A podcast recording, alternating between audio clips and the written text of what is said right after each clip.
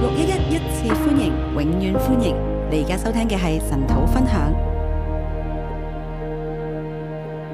姐妹早晨，弟兄姊妹早，今朝晨禱我又翻到啦，今天早上晨導又可以回來了，都有一段時間都有一段時間，嚇啊，因為感冒啊，喉嚨痛啊，因為感冒喉嚨痛，啊感謝神，唔係唔係中咗 covid，感謝神我沒有中 COVID，求主繼續保守我，求主繼續保守都我，保守我哋每一個人。也保守我們每個人。今日我哋睇士師記第十五章喎，今天我們來看《士師記》十五章，究竟士師記想同我哋講乜嘢咧？究竟《士師記》想跟我們講什我麼？哋同工同我哋已經分享到分享咗十四章啦。童工幫我們分享到十四章了，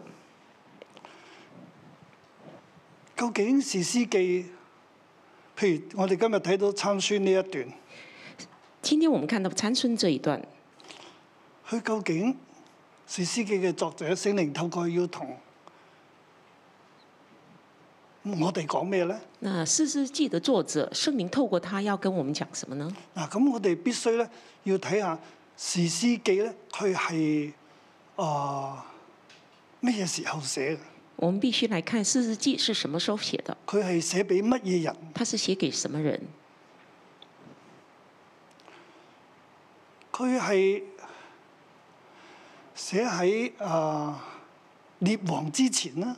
他是写在列王之前呢？即係俾即係列王嘅時候嘅百姓啦，写给列王时候的百姓呢，定係寫俾嗯被掳之後咧，還是写給被掳之後的百姓，或者係歸回之後咧？或者是歸回之後？即係士師記係幾時成書嘅？士師記是什麼時候成書的？咁我哋要揾到佢嘅對象係咩人？那我們要找到他的對佢象是想什麼講人？咩嘢俾佢嘅對象聽？他想講什麼給他的對象聽？咁我哋再喺嗰度咧，先將嗰個真理咧攞到出然嚟，後用喺我哋今日。我們才可以把真理從那裡拿出來，用到我們今天。咁我啊、認為咧，《史詩記》佢係喺即係大衛嘅國咧，啊、國位傳咗俾所羅門啦。大衛的國位傳給所羅門，佢傳咗俾所羅門之後，所羅門咧就傳咗俾羅波安啦。所羅門然後到羅波安，咁羅波安就冇智慧啦，羅係波咪？安是沒有智慧所的，以耶羅波安就興起啊！所以耶羅波安就興起，咁整個誒、呃以色列國咧就係、分裂啦，整個以色列國分裂，就分為南國同埋北國。就分為北國、南國。咁而喺南國北國分裂嘅時候咧，而在南北國分裂的時候，耶路波安喺北面就有伯特利嘅祭壇啦，耶羅波安在北邊設立伯特利祭又設壇，立金牛犢啦，又設立了金牛犢，喺但同埋伯特利啦。在但和伯特利咁，就叫以色列人，叫北邊嘅以色列人，你哋唔好去到南國猶大耶路撒冷嗰個地方去敬拜啦。就叫北邊的以色列人不要到南部有耶路撒冷敬拜，你哋喺誒北部敬拜就好啦你，們在北部敬拜就可以了。因為誒點解咁樣做咧？為什麼耶這路樣波安做？點解咁樣做啊咧？耶羅波安為什麼耶這路樣波安係一個做？好叻嘅人，耶羅波安是一個很厲害但哎係的人佢，卻係叻過頭啦。但是他自己覺得太厲害了，佢為咗國家嘅安全，他覺得為了國家的安全，北國以色列嘅安全，北國以色列的安全，所以佢就唔容許啊由即係以色列人咧去到南國由即係猶大嘅耶路撒冷嗰個地方咧去敬拜神。他不容許北國的以色列人到南國猶大耶耶路撒冷那個地方敬拜神。唔許唔叫叫佢哋唔好去嗰度獻祭，唔好去嗰度奉獻啦。叫他們不要去那邊獻祭，就是奉獻了。嗱，呢度唔單止係旅遊業啦，係 咪？這裡不單只是旅遊業，即係整個敬拜啦，還是整個敬拜、同埋奉獻整啦，個奉獻，啊都唔就唔好去到咧，就係、將北國啲錢財咧就流向猶大啦。不要把北國的錢財流到猶大即去。係佢為咗自己北國以色列嘅安危安全啦，他为着自己繁荣啊北国以色列的安危还有繁荣，所以佢就係有咁樣嘅作為啦。係並且佢犯咗一個好大嘅罪，就係、建造即係、做金牛犢啦。然后就这样来决定，然后犯了一个很大的罪，就是建造金牛犊。咁佢係一個好叻嘅人嚟他是一个很很厉害嘅，的好人，有魅力嘅。很有魅力，佢係一個好不可多得嘅人才。他是一个不可多得的人才。但係羅波安呢，但是罗伯安呢，卻係一個庸才嚟嘅。是一个庸才，但係佢卻係所羅門嘅嘅後人。但是大他衛嘅却後代，是所罗门，就是大卫的后代，咁佢又繼承咗誒、呃整個嘅皇位啊，他猶继承了即係王猶大位，嘅國位啦，他继大继承啊即了係犹大国大位，衛嘅國位啦，或者是大卫的傳国咗俾位，佢。就传到了他。咁而呢個時候咧，那这个时候呢，南猶大咧就係、佢所統治嘅，犹大是他所但统係佢治的。北邊嘅咁好多個支派啦，那北边那么多支十派個，支派以上啦，十个支派以上誒、就係、歸咗俾羅波安啦。归给了啊罗耶罗波安罗波安，咁佢就剩翻自己猶大嘅。他剩下自己犹大。嗱咁誒喺政治上係咁啦，在政治上是这样的，而呢一卷書咧《士師記》其實就針對當時嘅人。而这卷书《四世纪》是针对当时候的人你写的。身為猶大國嘅人，你身为犹大国的人或，者你身為以色列國嘅人，或者你身为以色列嗱国我的哋人，稱為南國同北國我啦。们称为南北国。你身為南國嘅人咧，你身为南国的人，你嘅王好唔好，你的王很不好，其實係冇乜用。其实没有什么用。咁你點咧？那你怎么办？啊你要跟唔跟呢個王咧？你跟不跟这个王？你喺你住喺北邊，你住在北边，呢、一個王咧好叻，这个王是很厉害好，有吸引力。很有吸引力。你係咪跟佢啊？你是要不要跟？所以南邊嘅人咧所以南就边的立會人，睇啦，哇！北邊呢個王咁好，哇，就看北边这个王怎么我好哋，呢一個王就唔好啊。我们这个王不好，咁我係咪搬去北邊咧？那我是不是要搬到北边去？即係移民啦。就移民呢？啊，呢、個問題好敏感啦，係咪？这问题敏感哦。咁而北邊嘅人咧而北边的人呢，就要睇啦，就要看我究竟拜金牛犢咧，我究竟是拜金牛犊呢，以金牛犢代替耶和華咧，以金牛犊代替耶和华呢，定係我要去南國、还是我要去南国，去耶路撒冷、去耶路 撒冷，去嗰度敬拜去呢那里敬拜？南國，哇！只有三十三秒啫 喎，對唔住啊，係我哋下邊又有啲聲出嚟。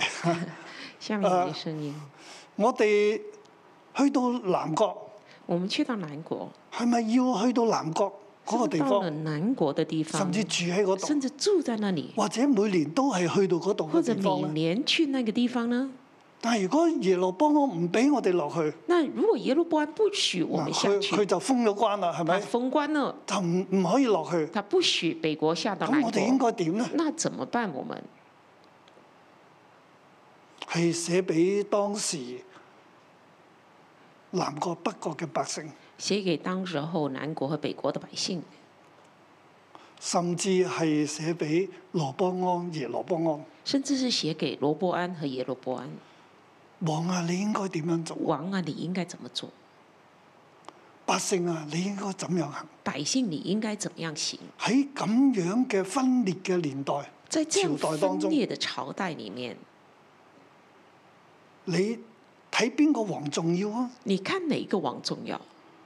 邊一個王重要咧？哪一个王重要？定係邊一位神重要咧？还是哪一个神重要？你去邊度敬拜咧？你去哪里敬拜？你敬拜係咪喺真理入邊咧你敬拜是不是在真理里面？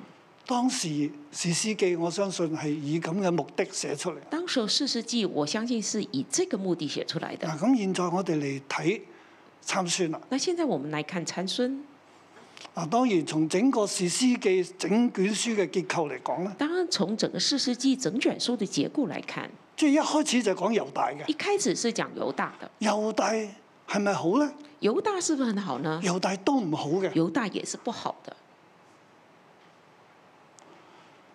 佢係誒佢係滑落㗎，他是滑落的，從高處去滑落啊！从高处滑滑落。你睇北邊以色列咧咁多個支牌咧，你看北国以色列那么多支又派，係咪好呢？是不是好呢？啊，又更加唔好那是嘅，更加不好唔，單止更加唔好，單止並更且加佢不好哋屢屢犯錯而。且他们是屡屡犯错的。嗱，今日我哋嚟去睇參孫啦。那今天我们来看参參孙，孫係其中一個北面嘅就係一個嘅士師。参孙是北边的其中一个士师。咁佢佢我哋睇到佢好多問題。我们看到他很多问题其。實參孫嘅問題咧，其实参孙的问题係佢喺佢嘅情緒啊，在他的情啊绪，或者咁講，佢係佢係山洞人啦，或係者咪？说他是山洞人，啊，佢嘅啊情慾咧又好強啊。他情欲很强。佢其實佢係好有能力，即係武力好，即係武功好強啊！可其以咁实講，他是武功很强的，啊，或者話好有恩高啊！或者是说很有恩高，但係咧，佢嘅情緒咧好唔穩定啊，但是他的情绪很不稳定，佢嘅情緒好薄弱。他的情绪很薄弱。啊！但係神都使用佢但是喎。神还是使用他。其實神又點解要使用佢咧？其实为什么神要使用他？嗱，即係話神又點解要顧念？即係點解要使用羅波安呢？就是说，神为什么会使用罗伯安呢？點解又容許兩個王出現呢？又容许两个王出现呢？甚至將以色列國去即係分裂為南北國啊？甚至把以色列分成南北国呢？究竟係咩問題咧究？竟是什么问题？其實神係想拯救嘅，其实神是想拯救的，但係當佢要拯救嘅時候，但是当他要拯救的时候，其實猶大又咁唔好，其实犹大又那么不好，北邊嘅支派又咁唔好，北边的支派又那么不好，咁神能夠點做那呢？神能够怎么做？喺參孫嘅年代啦，在参孙的年代，神能夠用乜嘢人呢？神能够用什么人呢？神喺好多好多嘅人入邊，神在很多很多的人里面，其實佢預備咗參孫，其实他预备了哦参可能孙，參孫已經係最好嘅人。可能参孙是最好的了，但係佢都係有問題，但是他还是有问题。就如當時南國北國嘅時候分裂啦，就如当时候南北国分裂，即係兩個王都係好有問題，两个王都很有问题，兩個王都唔好嘅，两个王都不不好的，參孫都唔好嘅。参孙也是不好的。但係神嘅拯救咧，冇因為人嘅唔好而攔咗佢。但是神的拯救不会被人的不好而即係拦當住，時嘅百姓要知道呢樣就嘢。是当时候的百姓要知道这我嗯意一思个。係南北國分裂嘅時候，我讲的是南北国分裂的时候，百姓要知道王唔好啊，百姓要知道王不好，但係神仍然作工，但是神仍然做神工，仍然有拯救。神仍然有拯救。正如現在咧，我哋睇到參孫咧，佢好有問題，正如现在我们看到参孙他很有问但係题，神仍然能夠拯救。但是神仍然能够拯救。但係去拯救嘅方式咧，又係因為呢一個器皿而有唔同啦。而他拯救的方式，则因着这个器皿而神有不嘅作同。為仍然喺度嘅。神的作为仍然在。我哋先睇第一大段啦，我们先来看第第一一大節段，至到第八節咧，一节到八节。參孫用狐狸之火報復發臭嘅婚姻。参孙用狐狸之火报复发臭的婚姻，啊，呢、個係參孫拯救啊、以色列嘅方式喎，这个就是参孙拯救以色列的方式，拯救啊、猶大嘅方式喎。拯救犹大的方式。第一節至到第八節啦。一到八节，一到第三節咧，就係、誒講到參孫佢去揾佢嘅妻子啦。一到三节讲到参孙去找他的妻子。前前面第十四章就講到佢嘅妻子出賣咗佢啦，前面十四章講到他的妻子出賣了他即，係將個謎語講咗俾非利士人知啦。就把谜语講給非利士人。咁參孫就好嬲啦，那參孫就很氣了，係就翻咗屋企啦。就回家。啊，咁參孫嘅老婆咧，那參孫的老即婆係呢，佢外父咧，就將參孫嘅妻子咧，就係俾咗嗰啲嘅伴郎啦。那呃參就孫的係啦岳父就是把參孫的妻子給了那些伴郎，就係作便歸了參孫的陪伴，他就就是作過他朋友的。就參孫的妻便歸了參孫的陪伴，就是做過他朋友的。嗱，首先參孫佢去揾一個非利士人嘅女人已經係唔啱噶啦，首先，參孫去找一個非利士人的女人已經不對了。啊，就係、佢去到亭拿見一個女人咧就想要啦，到亭拿看到一個女人就想要，即係佢係好有軟弱嘅。就她很有嗯好軟有弱問題嘅，她是很有問題的。咁嚟到第十五章咧，就係佢個婚姻已經發臭啦，就來到十五章，她婚姻已經發臭了，佢老婆已經外父已經將佢俾咗第二個人，她老婆岳父已經把她給別人了，佢佢外父又唔知點解要咁喎，她岳父不知道為什又麼這又樣，係好冇理由嘅喎那。是很沒有理由的。誒呃咁佢，但係佢又唔理喎，參孫又唔理喎，啊佢又當冇嘢咁去揾佢老婆參孫好像沒事發生，這樣又去找他的老喎，婆，去到佢外父家喎，那去到他岳父家咁，佢外父見到佢嚟啦，岳父見到他來啊了，呢個人又唔惹得噶嘛，這個人很難惹的。於是佢外父咧又俾另一個更好嘅 offer 佢喎，那岳父就給另一個更好的條件給他。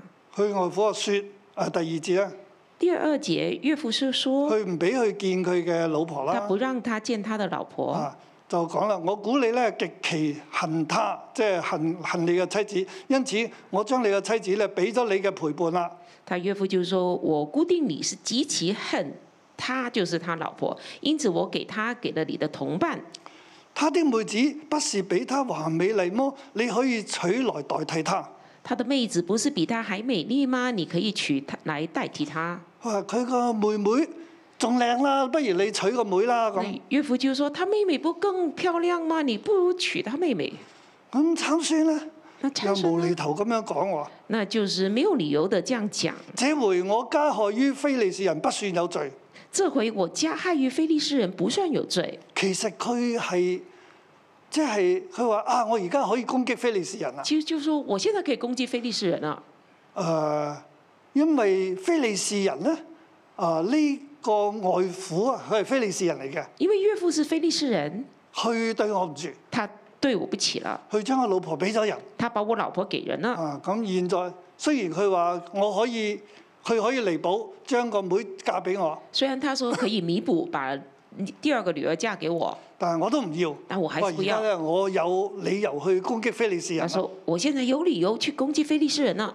啊，佢其實就係揾藉口喎。”其實他在找借口嗱、。咁我亦都睇翻轉頭咧，那我們再回頭看，其實參孫去到啊非利士停拿呢個地方，見到一個女人就想要啦。其實參孫到亭拿這個地方見到一個女人就想要，當然係參孫嘅問題那啦，當然是參孫的問題。但係神又容許喎，但是神又容許佢嘅婚姻變壞啦。他婚姻變壞了，其實就係參孫就可以攻擊非利士人，參孫就可以攻擊非利士人。神係用呢一啲唔啱嘅嘢咧，神是用這些不對的唔、啱嘅理由啦，不對的理由，誒、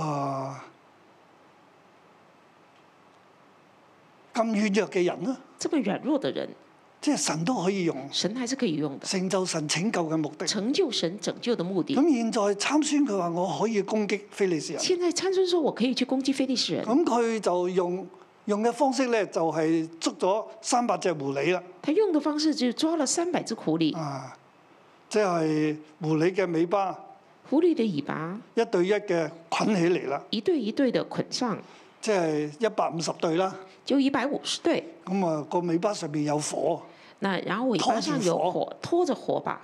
哇！即係參孫，你話佢係咪好有能力咧？你說參孫是不是很有能力？叫你捉一兩隻狐狸啊，將啲火綁喺狐狸尾巴，教你你你得唔得咧？抓一兩隻狐狸，然後綁上火把，你可以嗎？佢同時可以做咁多他，是同時可以做很多的，唔知佢點做啊？不知道他怎麼做。但係我相信佢一個人做我嘅，相因為信他佢係一獨個人行俠做，嚟嘅。因為他是獨行俠，參孫係冇門徒嘅，冇 follower 嘅，參孫是沒有門徒，也沒有跟隨者的，佢係士師，但係佢係獨行俠他嚟。是士師，但是他卻是獨行俠。咁佢就放咗一百五十對狐狸，就入非利士人嗰啲嘅莊園入邊就燒晒佢哋嗰啲嘢。他就放了一百五十對的狐狸，去到非利士人的莊園裏，把那個禾稼都燒了。參孫燒非利士人，參孫燒了非燒非利利士士人人啲的莊園啦。莊園，但係好特別咧，但還特別的，即係啲非利士人又唔係去揾參孫喎，那非利士人不是去找參孫哦，唔會喂你點解咁做？不是去找問參孫你為什麼這樣做。第六節咧嗰度話，於是非利士人上去用火燒了婦人和他父親喎。第六節這裡說，非利士人就上用火燒了他，呃，他的岳父和他的，呃，就是他父親的地方，誒、呃就燒咗婦人同埋婦人嘅父燒了親，岳父和呃岳父他的的太太啦呃，就是他的太太，就將佢非利士將佢哋兩個都係非利士人嚟噶嘛。因為兩個都是非利士人，但係因為佢嘅女婿嘅問題咧，佢就唔去揾佢女婿，就去揾佢外 父因着女婿的喎，燒咗佢問題，哋屋企啦。不是去找女婿，而是找岳父，把人都燒了，而且佢係殺咗兩個人喎，而且他殺了兩個人，殺咗兩個自自己人喎，非利士人殺非利士人。就是殺了兩個自己人，非利士人殺非利士人。於是參孫咧就對非利士講啦，非利士人講：你們既然這樣行，我必向你們報仇，才參肯孫罷休。參孫就對非利士人說：“你們既然這樣行，我必向你們報仇，才肯罢休。參孫又好嬲佢岳父噶嘛，又參孫嬲呢個老婆噶嘛， Yeah. 係咪？”參孫恨他岳父，也第二恨就他佢這兩個個老婆被。殺咧，佢就要為佢哋報仇咯喎。但是這兩個人被殺，他卻要為他們兩個報仇即，係其實係冇乜理由嘅，其實是沒有什麼理由的。佢甚至要報仇咧先肯罷休啦。他要報仇才肯罷你睇到休。參孫嘅情緒啦。你看到參孫的情於緒，是參孫就大大擊殺他們，連腿大腰都砍斷了。他便下去在以但盤的穴內。參孫就大大擊殺他們，連腰帶、連腿帶腰都砍斷了，便下去住在以坛盤的穴中。參孫大大擊殺非利士人。啊參孫大大擊殺非利士人，嗱，呢個係神嘅拯救那嚟。這是神的拯救。嗱，佢其實參孫咧，佢係以色列嘅士師，神興起嘅士師啊。參孫是神興起的以色列的士但係師，呢個器皿咧好扭曲啊，但是這器皿很所以扭佢嘅曲，拯救咧都係好扭曲所以嘅。他的拯救也很扭曲，嘅原因咧亦都係好扭曲原嘅，因也是很扭曲的，係唔啱嘅。那是不對的。誒，但係結果咧又有拯救喎，但結果卻有拯救，就係讓非利士人弱咗落嚟啦。讓非利士人被打弱了。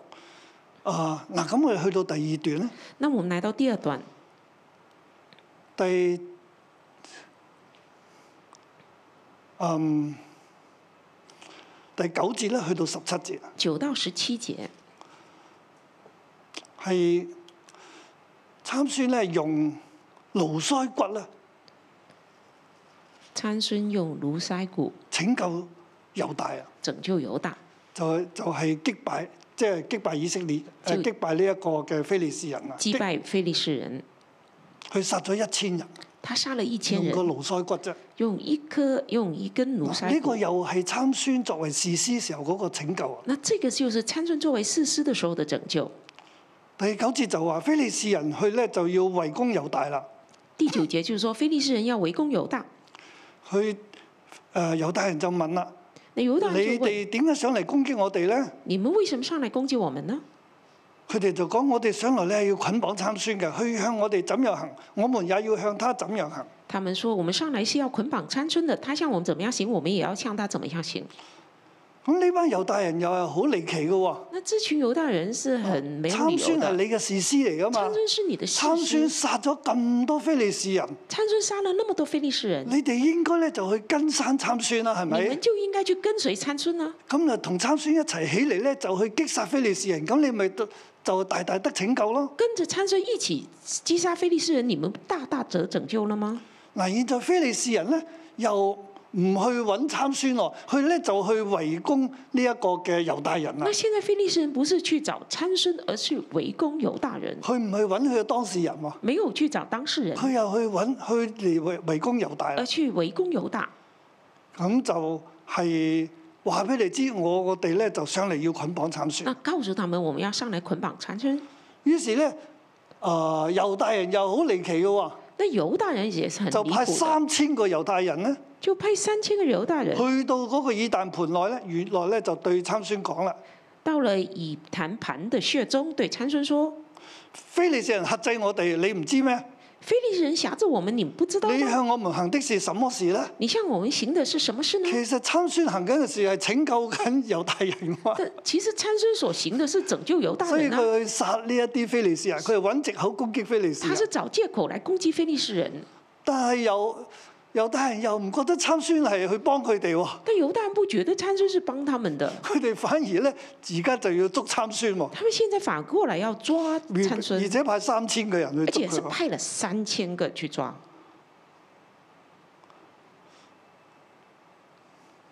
猶太人咧對佢講：我哋你咧係要捆綁你，將你交俾非利士人。猶大人說：“我們來是要捆綁你，將你交給非利士人。咁即係參孫點辦咧？”參孫怎麼辦？佢就話好啊，啊，好只，係你哋要起誓，你們要向我即起係誓，我唔你哋喺喺你哋手中咧，我唔可以死，我們不可以，我不可以死在你們手中，即係你哋唔可以殺我。就是你不可以你殺我可以。將我綁咗交俾佢，冇問題。你們可以把我綁起來交給他們，沒問題其。實參孫佢根本都唔怕，其實參你孫你根本咪不怕綁，我咯。你可以綁我啊。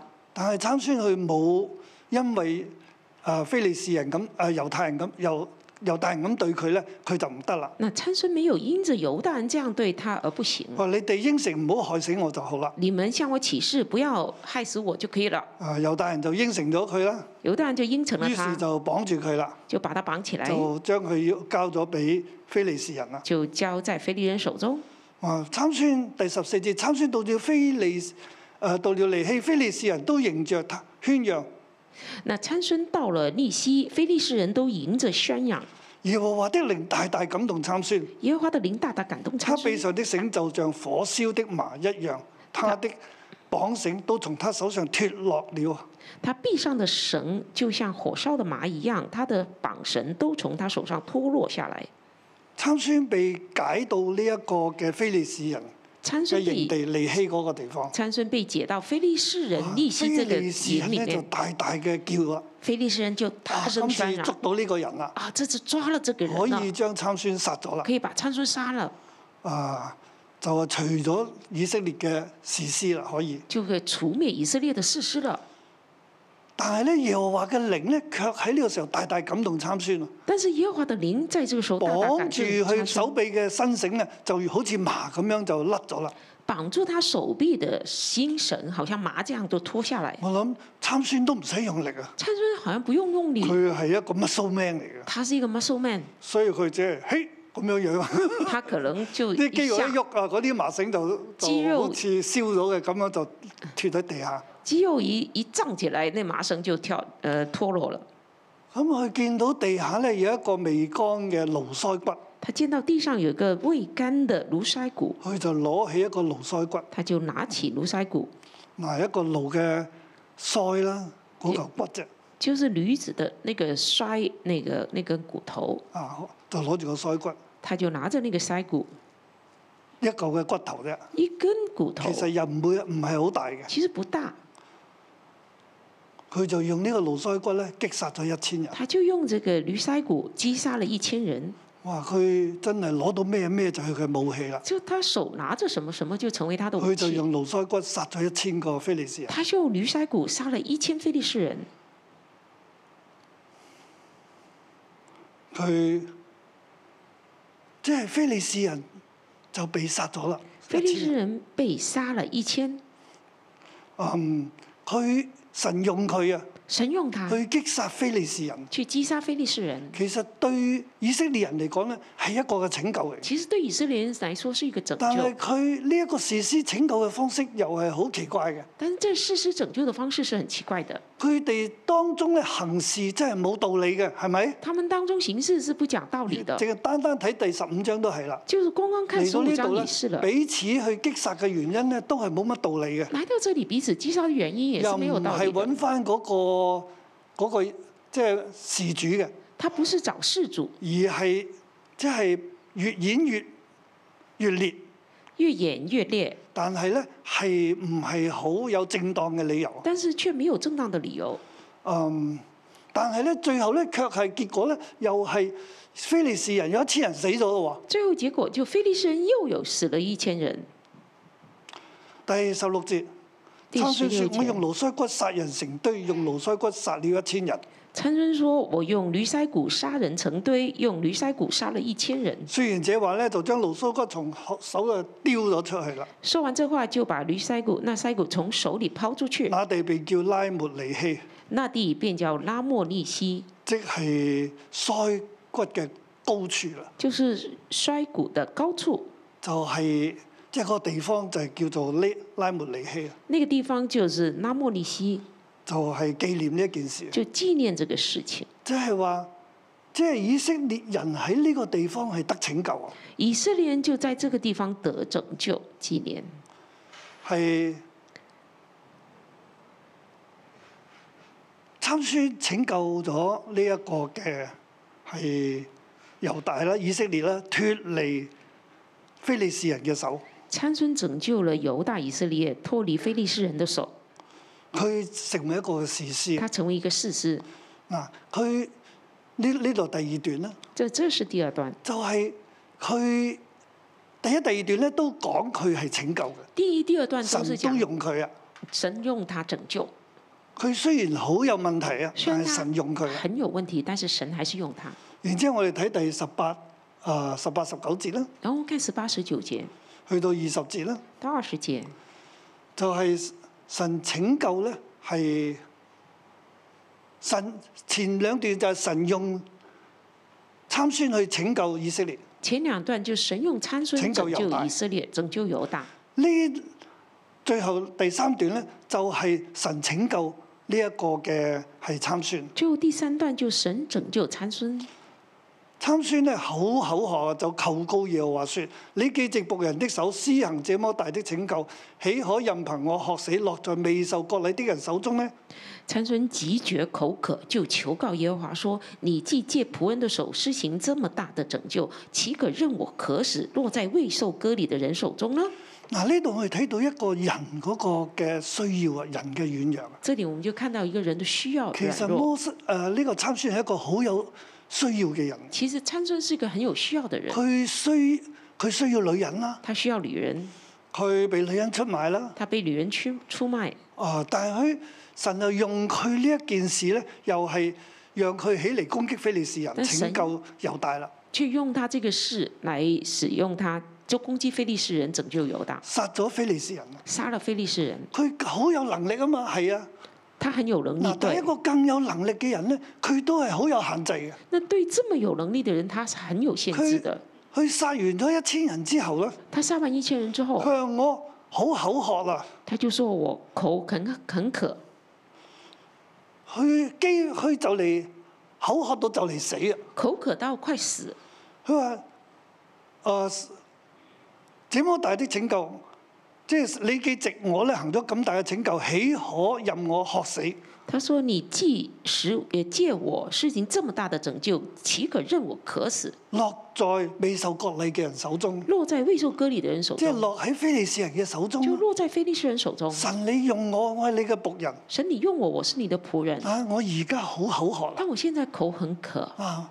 參孫殺完咗咁多人，參孫殺完了那麼多佢人，係拯救咗，他是拯救了，拯救猶大冇錯，沒錯，他拯救了猶但大，係咧，但是佢係現在佢好有需要啊！但是他現在很有需要。佢話我好口渴啊！他說我口一很渴個。”更叻嘅人咧，那這麼厲害的人，佢都有佢嘅需要他。還是有他的需要。嗱，呢度講緊俾列誒呢個南北國分裂嘅時候嘅百姓知道，這裡就是神告訴南北國分裂的時候百甚姓，至講俾呢啲王知哎知哦道，甚至講給王知道，你更叻咧，你都好多需要。即使你很厲害，你還是有需要的。好多嘅嘢發生咧係冇乜道理嘅，很多事情發生是沒有道什麼道理的。但係你咁冇道理，你去做事，你這麼不講道理去做事，你做嘅嘢咧係係唔好嘅、唔啱嘅，你做的是不对的，但係神都能夠使用。但是神还是可以使用你。當時南北國分裂嘅時候，大家都唔明點解要分裂咧？大衛嘅國度點解要分裂咧？当时候南北国分裂的时候，大家都不明白大卫的国度为什么会分咁裂如果呢？既然分裂，我哋應該跟邊個那咧？既然要分裂，那我们要係跟谁跟王呢？咧，定嗱跟耶路波安定係羅波安呢？要跟耶路波安还是罗波安呢？我哋應該去邊度地方去敬拜神呢？我们应该到哪里去敬應拜該嗯神啊拜呢？金牛犢咧，定係應該耶路撒冷呢？要拜金牛犊呢，还是去耶路撒冷呢？呢度話俾每一個人知道，这里告诉每一个人，每一個人咧都係有問題嘅。每一个人都是有问题的。王有佢嘅問題，王有他的嗯问王题，有佢嘅需要。王有他的需要。佢縱然好有武功咧，佢都會口渴嘅。纵然他很有武功，他还是会口渴的。佢有腦，但係唔一定係用腦去行事嘅。他有脑袋，但是不一定用脑袋瓜行事的。係好多嘢發生咧，都係冇乜道理嘅。有很多事情发生是没有道理的，但係其中一個嘅一個嘅誒、呃道理咧，就係、每一個人咧都係任意而行。其实一个道理在这里，就是每一个人都是任意而行。你點樣對我，我就點樣對你。你怎么对我，我就怎么对你，唔係神點樣講，我就點樣不是做。说神怎么说，我们怎么做。即係參孫係咁樣諗嘅，非利士人都係咁樣諗嘅。参孙是这样想的，非利士人也是这你样點想樣對的。我，我就點樣對你。你怎么对我，我就怎么对你。啊！他向我們怎樣行，我們也要向他怎樣行。他向我们怎么样行，我们也要向他怎么样非利行。士人講嘅。这是非利士人讲的。當猶太人咧嚟捆綁誒參孫嘅時候咧，当犹大人来捆綁參孫的时候二，十一節，於是三千猶大人下到以但嘅培內，對參孫說：非利士人克制我們，你不知道嗎？你向我們行的是什麼事呢？呃，十一节，于是有三千犹大人到了以盘以坛盘的穴中，对参孙说：“非利士人辖制我们，你不知道吗？你向我们行的是什么事呢佢哋知㗎，？”他们知點解道又問的，呢啲嘢咧？为什么还问这个呢？佢咪殺咗非利士人咯他？们不是他不是杀了非利士神人用佢吗？嚟拯救啊嘛！神是用他来拯救啊，但係佢哋話：你哋向你向我行嘅咩嘢啊？但是他们却说：“你向我们行的是什么猶事太人喎，？”这是咁犹咪大質問人，佢士師喎。犹大人直问他的事实，即係冇冇道理嘅。这是没道理的。咁參孫回答説咯：他們向我怎樣行，我也要向他們怎樣行。那参孙回答说：“他们向我怎么样行，我也要向他们怎么样行，其實就係好任意而行。就是任意而行。我想點做就點做咯，我想怎么做就怎么我要啊做，報復咯。我要报复。非利士人又話我要報復咯，”菲利士人就说：“我要报复。猶大人咧就話：你向我哋做咗咩嘢啊”？犹大人就直问：“你我向哋我都做冇什么？對你唔知，你啲向我哋做啲咩嘢？而家讓非利士人嚟圍攻我哋，我们没有做对不起你的事，你你向我们行什么？让菲利士人来围攻我们。佢哋唔覺得參孫係拯救緊佢哋喎，他们不觉得参孙在拯救他们，反而覺得參孫係害緊佢哋反喎。而觉得参孙在害他们。嗱，呢個就係佢哋嗰個年代。啊这个就是当时候的年代。呢個故事咧搬喺南北國分裂嘅時候，这个故事搬到南北国分裂的时候，王做緊嘅咩嘢？王在做什么啊？百姓做緊咩嘢？百姓在做什么？每一個人咧每一个人都係按佢自己嘅諗法去做都。是按自己的想法去做。其實冇，你哋係咪應該問下神想我哋點做啊咧？其实其，你是不是要问一下神要我们怎么做？神透過參孫做緊乜嘢咧？神透过参孙在做什么？神嘅心意係乜嘢神的咧？心意是什么？冇人去問呢啲喎。没有人去佢问这哋个。每一個人嘅行為咧，都係自己嘅諗法嚟。每每一个人的行为都是自己的呢想個法。就係史詩嘅年代。这个就是事实的喺年代南。北國嘅時候，分裂嘅時候，在南北国分裂的时候，每一個人應該點樣行咧？每一个人应该怎么行？應該問下神，应该要问神：神你想我哋點做？神，你想我怎么样？神啊，從你嚟睇呢件事係咩事？神啊，从你来看这些事是什么事？當然神嘅心意會成就。当然，神的心意会成雖然就。人有問題，虽然人有问但係人题，嘅問題唔能夠攔咗神嘅但心意，是人的问题不能拦阻神的心意。參孫唔能夠攔咗神嘅心参意。孙不能拦阻佢神有的佢心嘅意，問題，他有他的但问係神题。要藉住參孫拯救咧，係神就會做啊。但是神要借着参孙拯救，神会做的。耶羅波安分裂咗出嚟，耶路波安分裂了出来，係神嘅決定嚟是嘅，神的决定，因為羅波安有問題，因为罗伯安有问题，所以會咁樣去分裂出嚟。所以就分裂了。但係分裂咗出嚟係咪神咧就要叫耶羅波安去做金牛犢咧？又唔係嘅，分裂出來是不是神叫耶罗波安造金牛犊呢？那不係是哎耶羅的，波安自己冇安全感咁樣是去耶做。罗波安自己沒有安全感，自己造了。以色列人應該點咧？以色列應應該該怎麼樣繼續翻耶路撒應冷。該繼續回耶路撒冷。所以當時咧就好多嘅祭司啊、利未人啊，所以當時有很多祭司立位人佢哋原本有自己嘅地方，原本有自己的都地住方，喺北邊，都住在北邊的，甚至有啲嘅以北邊嘅以色列人啊，甚至有北邊的以色列人，佢哋就搬去耶路撒冷他，們就搬到耶路撒冷，佢哋選擇跟從神，他們選擇跟從神，而唔係跟從王。而不是跟從王。神嘅心意會成就。神的心意會人成係就，有軟弱，人是會但係人軟嘅軟弱，弱唔能夠攔阻神心意嘅成就。但是人的軟弱不能但係攔人阻神的神心咧意卻成就。嗯係可以使用人嘅軟弱去但是成就佢嘅心意。神可以使用人的软弱来成就他的心意，縱然好似參孫咁軟弱，纵然像参孙那么软弱，縱然好似羅波安咁一個咁有問題嘅人，纵然啊像耶羅波安，耶路波安这么有问题的人，神都能夠使用佢啊！神都能够使用他，啊，神亦都係顧念佢自己嘅仆人嘅。神也顾念他自己的仆人。所以當參孫口渴啦，所以当参孙口渴了，神呢就係使利希嘅窪處裂開，有水從其中湧出來。神就使利息的洼处裂开，有水从中涌出来。參孫喝了，精神復原。参孙喝了，精神复原。啊，嗰、個地方就叫做引哥哈利啦，那个地方就叫引哥，呃，引哈哥即利，係叫做啊、呼求泉嘅泉啦。就叫呼求的泉。神佢呼求咧，神就應允佢啦。嗰、個泉水就從地下就湧出嚟。他呼求神就应允他，泉水就从地下涌上来。啊，第二十二節啦，第二十二非节，利士人克制以色列人的時候，參孫作以色列的士師二十年。当非利士人辖制以色列人的时候，参孙做以色列的士师二十年，呢、一個嘅年代二十年，这个年代二十年，參孫嘅對以色列嘅拯救参孙对以色列的拯救係用狐狸嘅火、是用狐狸的火、驢腮嘅骨驴腮骨嚟拯救以色列。来拯救以色列。佢行事係啊、無法想像。他形式是无法想象的。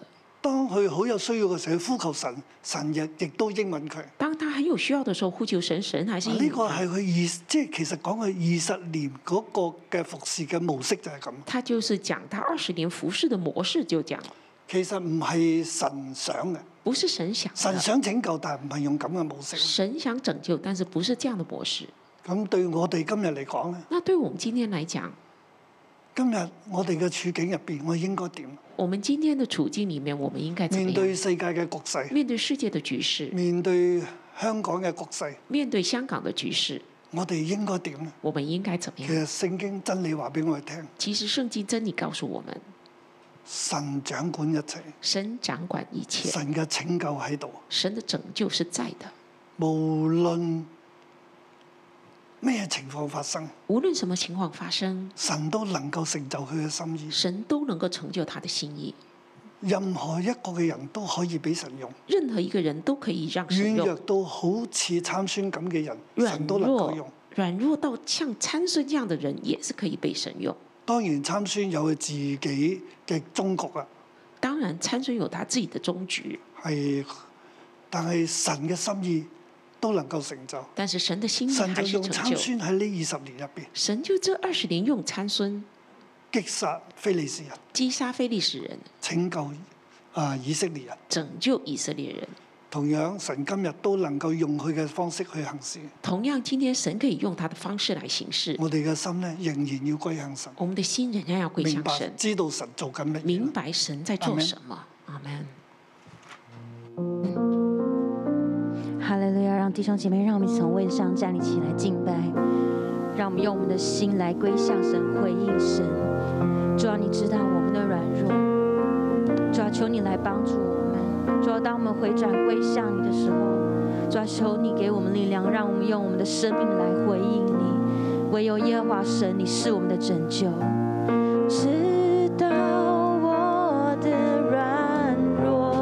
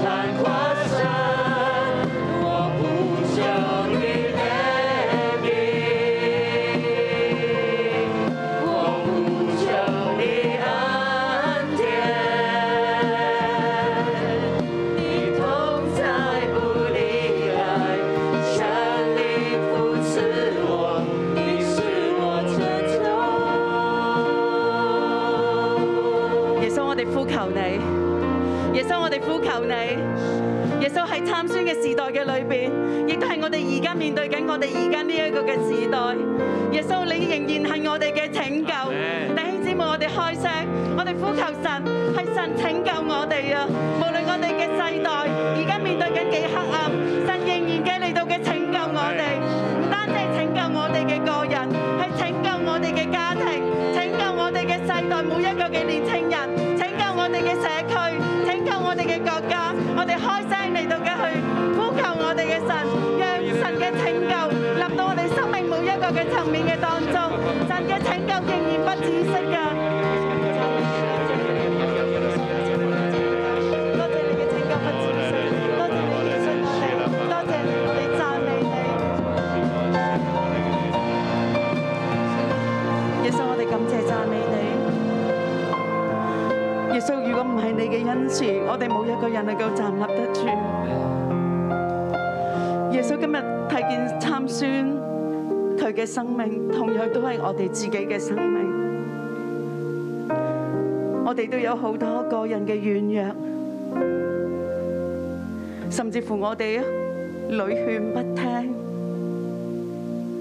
主啊，幫助我哋。弟兄姊妹，讓我哋而家有呢一個少少嘅時間，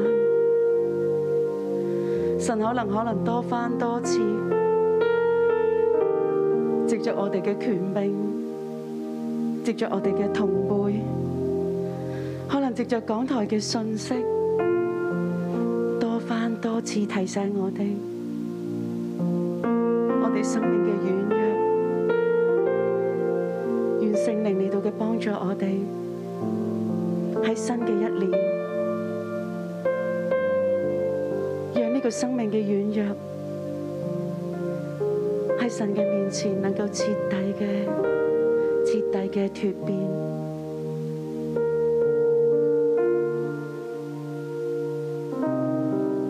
可能我哋喺時間上我哋冇節制，喺情緒上我哋冇節制。喺金錢上，我哋更冇節制。我哋喜歡點就點，一人做事一人當，有咩事我自己承擔。但係確實事實唔係咁嘅，我哋嘅家人都會被我哋牽連。我哋所愛嘅人都被我哋牽連，主啊，幫助我哋，讓我哋能夠省察我哋嘅軟弱。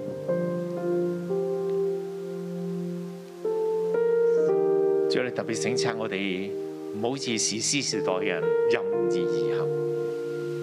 可能喺我哋嘅生命裏邊，好多時我哋做決定啦，我哋説話啦，我哋回應啦，我哋嘅反應啦，隨住自己當時點樣就係點樣。主啊，你嘅拯救臨到我哋生命裏邊，除我哋裏邊一切任意而行嘅一切嘅行為啦、思考啦、情緒啦、話語。主啊，你拯救我哋，讓我哋唔好跌喺士師呢個日子、士士師時代嘅日子裏邊，讓我哋成為一個咧混亂、不能被神使用嘅人。我哋嘅時候為自己生命向神禱告，求神幫助，回轉向神。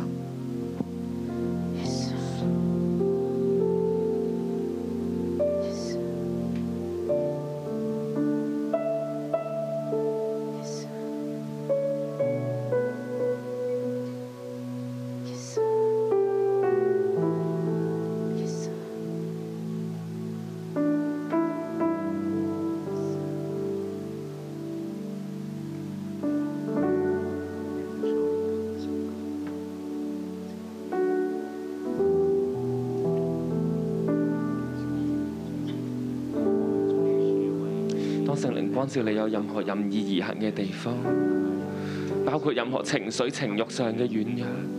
當聖靈感動你嘅時候，你把握住今天早上嘅機會，我哋去到神嘅面前，我哋開聲，我哋開聲去承認我哋嘅軟弱，並且我哋將呢啲嘅軟弱交喺神嘅手中。耶穌，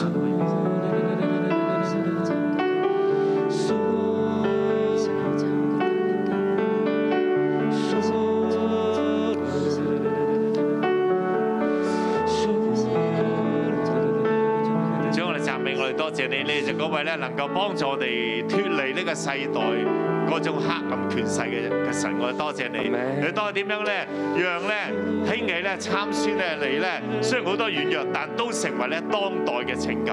主你今日同樣咧，讓我哋咧可以成為咧呢個世代裏面嘅拯救。我呢個神，我哋每個人都為自己生命禱告，為自己生命禱告就呼求神咧都能夠使用我哋， Amen 使用我哋都成為一個拯救嘅器皿啊！無論我生命裏面有軟弱，我有任意人嘅地方，無論喺我哋話語啊，甚至我哋罪裏邊，喺情慾裏邊都有捆綁，但係我哋轉向神，神啊，你使用我哋，神你使用我哋，如果你咧唔好像參孫，亦唔好咧像咧當時嘅世代嘅人一樣，我哋乃係做一個咧可以被神咧看重並且咧成為所喜愛嘅器皿，我讚美多謝你。我需要有你在我生命中，好让我一生能见你的样子，使我能成为你所喜悦的。弟兄姊妹，我哋一齊嘅站立，我哋咧用行動去宣告，我哋願意被神去使用我哋嘅生命。主，我哋需要你。你在我生命中，為自己可以俾神咧使用咧，呼求神，呼求神離開你嘅自卑啦，離開你嘅習慣啦，離開你以為咧唔需要啊！我哋要禱告，讓呢一份神嘅感動臨到裏邊，成為你裏邊嘅需要，成為你裏邊嘅需要。有得彰顯你榮耀，我需要有。你在我生命中，向神呼求，呼求一個咧渴慕嘅心，一個咧個服侍嘅心，一個咧有能力嘅信心入到你裏邊。我有神，為你所喜悦的兒女，使我的生命能夠彰顯你榮耀。使我的生命能夠彰顯你榮耀。喺呢個時候咧，我哋咧誒一齊咧兩個人兩個一組喺度禱告，我哋為咧我哋嘅年宵禱告。年宵係一個拯救咧，係好多咧冇入到方舟、冇被咧誒得到耶穌嘅人咧而設立嘅。我哋為咧為嘅禱告就係咧，唔單止神用年宵，更加要用咧好多我哋睇落好唔起眼嘅，覺得佢冇可能，但係佢原來係嘅器皿嚟嘅，佢可以帶人嚟年宵，佢咧將咧教會需要嘅話俾人聽，讓人咧可以嚟到教會。我哋呼求神使用年宵，並且咧係興起唔同嘅器皿咧，叫呢啲器皿將人帶到嚟教會。無論咧佢只要有關係，佢就帶到啦。無論佢今日嘅生命光景點樣都好咧，佢都要成為器皿，帶人嚟到教會， Amen 進入方舟，得蒙拯救。我哋一齊開聲禱告。主，我哋嚟到你嘅面前，主，求你使用，主你使用神一個屬你嘅器皿，主你使用你嘅使用你嘅每一個嘅器皿，耶穌你我哋嚟到你嘅面前，我哋去奉獻。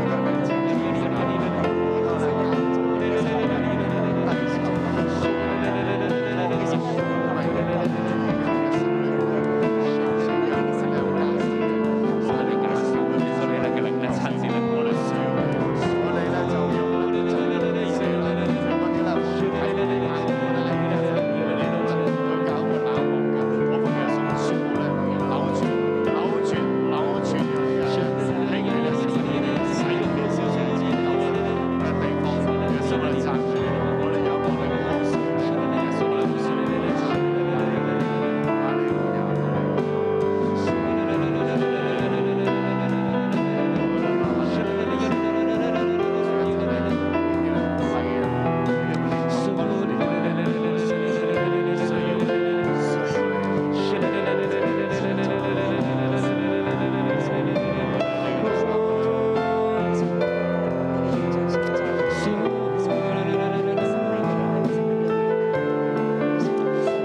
哋咧為到整個年宵去祈禱，主無論喺荃灣，無論喺長洲，主你將得救嘅人數天天加添俾我哋。主過去兩日你已經咧叫我哋咧見到咧超過接近一百五十人咧決志信主，加奉耶穌基督嘅名去宣告。主我哋要更多，我哋要更多。主耶穌，我求你嘅拯救咧，臨到咧整個呢嘅香港嘅裏面， Amen 甚至我哋繼續嘅咧去禱告。主我哋咧為到咧我哋咧整個嘅香港，無論香港、九龍、新界各樣嘅市民都要去到嘅年宵嘅裏面， Amen 就要咧去經歷耶穌， Amen 就咧要去經歷耶穌。我哋奉耶穌基督嘅名去宣告，主我哋係平凡係軟弱嘅，但係人嘅軟弱唔能夠攔阻神嘅心意去成就。等住我哋一齊咧去站立，我哋咧一齊咧去敬拜我哋嘅神，我哋宣告神嘅同在，就要釋放喺我哋嘅中間，臨到每一個嘅弟兄姊妹嘅心中。看顾天地，眷顾你的儿女，你必成所应许的成就。哈利路亚！你也不必看顾天地，聆听我们声音，祷告盼望，荣耀复兴，荣耀复兴降临。你也不必看顾天地，眷顾你的儿女。你必将所应许的成就，你也不必看顾着你，聆听我们声音，祷告盼望，荣耀复兴降临，祷告盼望，荣耀复兴降临。哈利路亞。第二十節，第二十节，當非利士人轄制以色列人的時候，參孫作以色列的士師二十年。当非利士人辖制以色列人的时候，参孙做以色列的士师二十年，參孫作士師二十年，参孙做士师二十年，救由以色列人脱離非利士人。就把以色列人脱离非利士人。神對參孫有心意，神对参孙是有心意的，神預備佢出世，神预备他的出生，神叫佢要做拿細耳人，神叫他要做拿西尔人，要好好嘅控制檢點自己嘅生活。要好好的控制检点自己的生活。神知道佢嘅軟弱，神知道他的软弱，所以佢一未出世之先，神已經講咗：所以還没出生之前，神已经讲參了，孫你要做士師，参孙你要做士师，你要得勝你要得胜，喺你嘅生命入邊在去你得的勝。生命里面得胜，你嘅事師嘅服侍就大有能力。你的士师的服饰就大有能力。當然我哋睇到史參孫係好有能力，当然，我们看见参孙是很有能力，但係佢冇得勝。但是他没有得胜。求主幫助我哋，求主帮助我们，我哋要得勝我们要得胜，喺我哋嘅生命入邊去得勝。在我们生命里面得胜。神要使用我哋，神要使用我们，使用你啦，使用你，使用我哋整個教會使啦，用我们整个教会，成為呢個年代嘅事師。成为这个年代的史诗。我哋眯埋眼，我们闭上眼睛，天父爸爸，天父爸爸，多謝你預備我哋每一個人，谢谢你预备我们每一个無人，論現場嘅線上嘅，无論现场的、线上的。多謝你帶領我哋進入生命樹入邊。谢谢你帶領我们进入生命讓树我里哋面，成為生命樹。让我們成為生命你树。對呢一個年代，你有拯救嘅心意，你對这個年代，你有拯救的心意，而你讓我哋喺呢個年代當中去出生同埋成長，而你讓我們在這個年代里面出生成長，唔係偶然嘅，不是偶然的，而係有你嘅安排。而是有你的安排。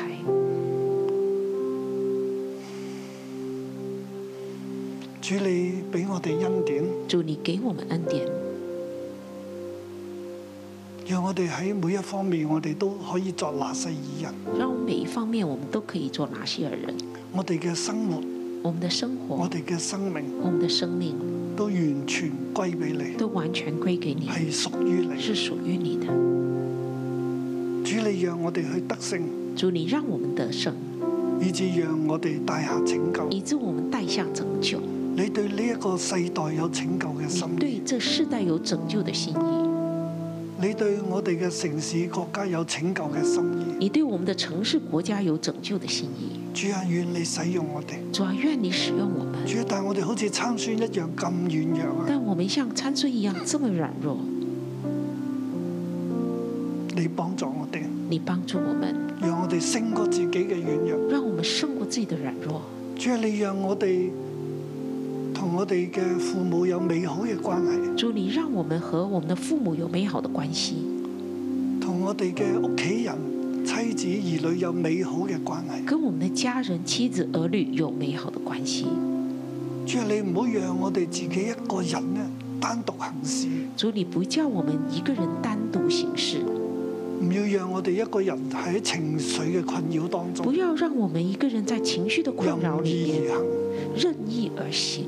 主，你幫助我哋，主，你帮助我们，拯救我哋，拯救我们，好讓我哋帶下你嘅拯救。好让我们带下你的拯救。多謝你對我哋有心意，谢谢你对我们有心意，我哋求你施恩俾我我哋，们求你施恩给我们，叫我哋剛強。叫我们刚强，讓我哋起嚟作那些嘢，让我们起来做拿西尔人。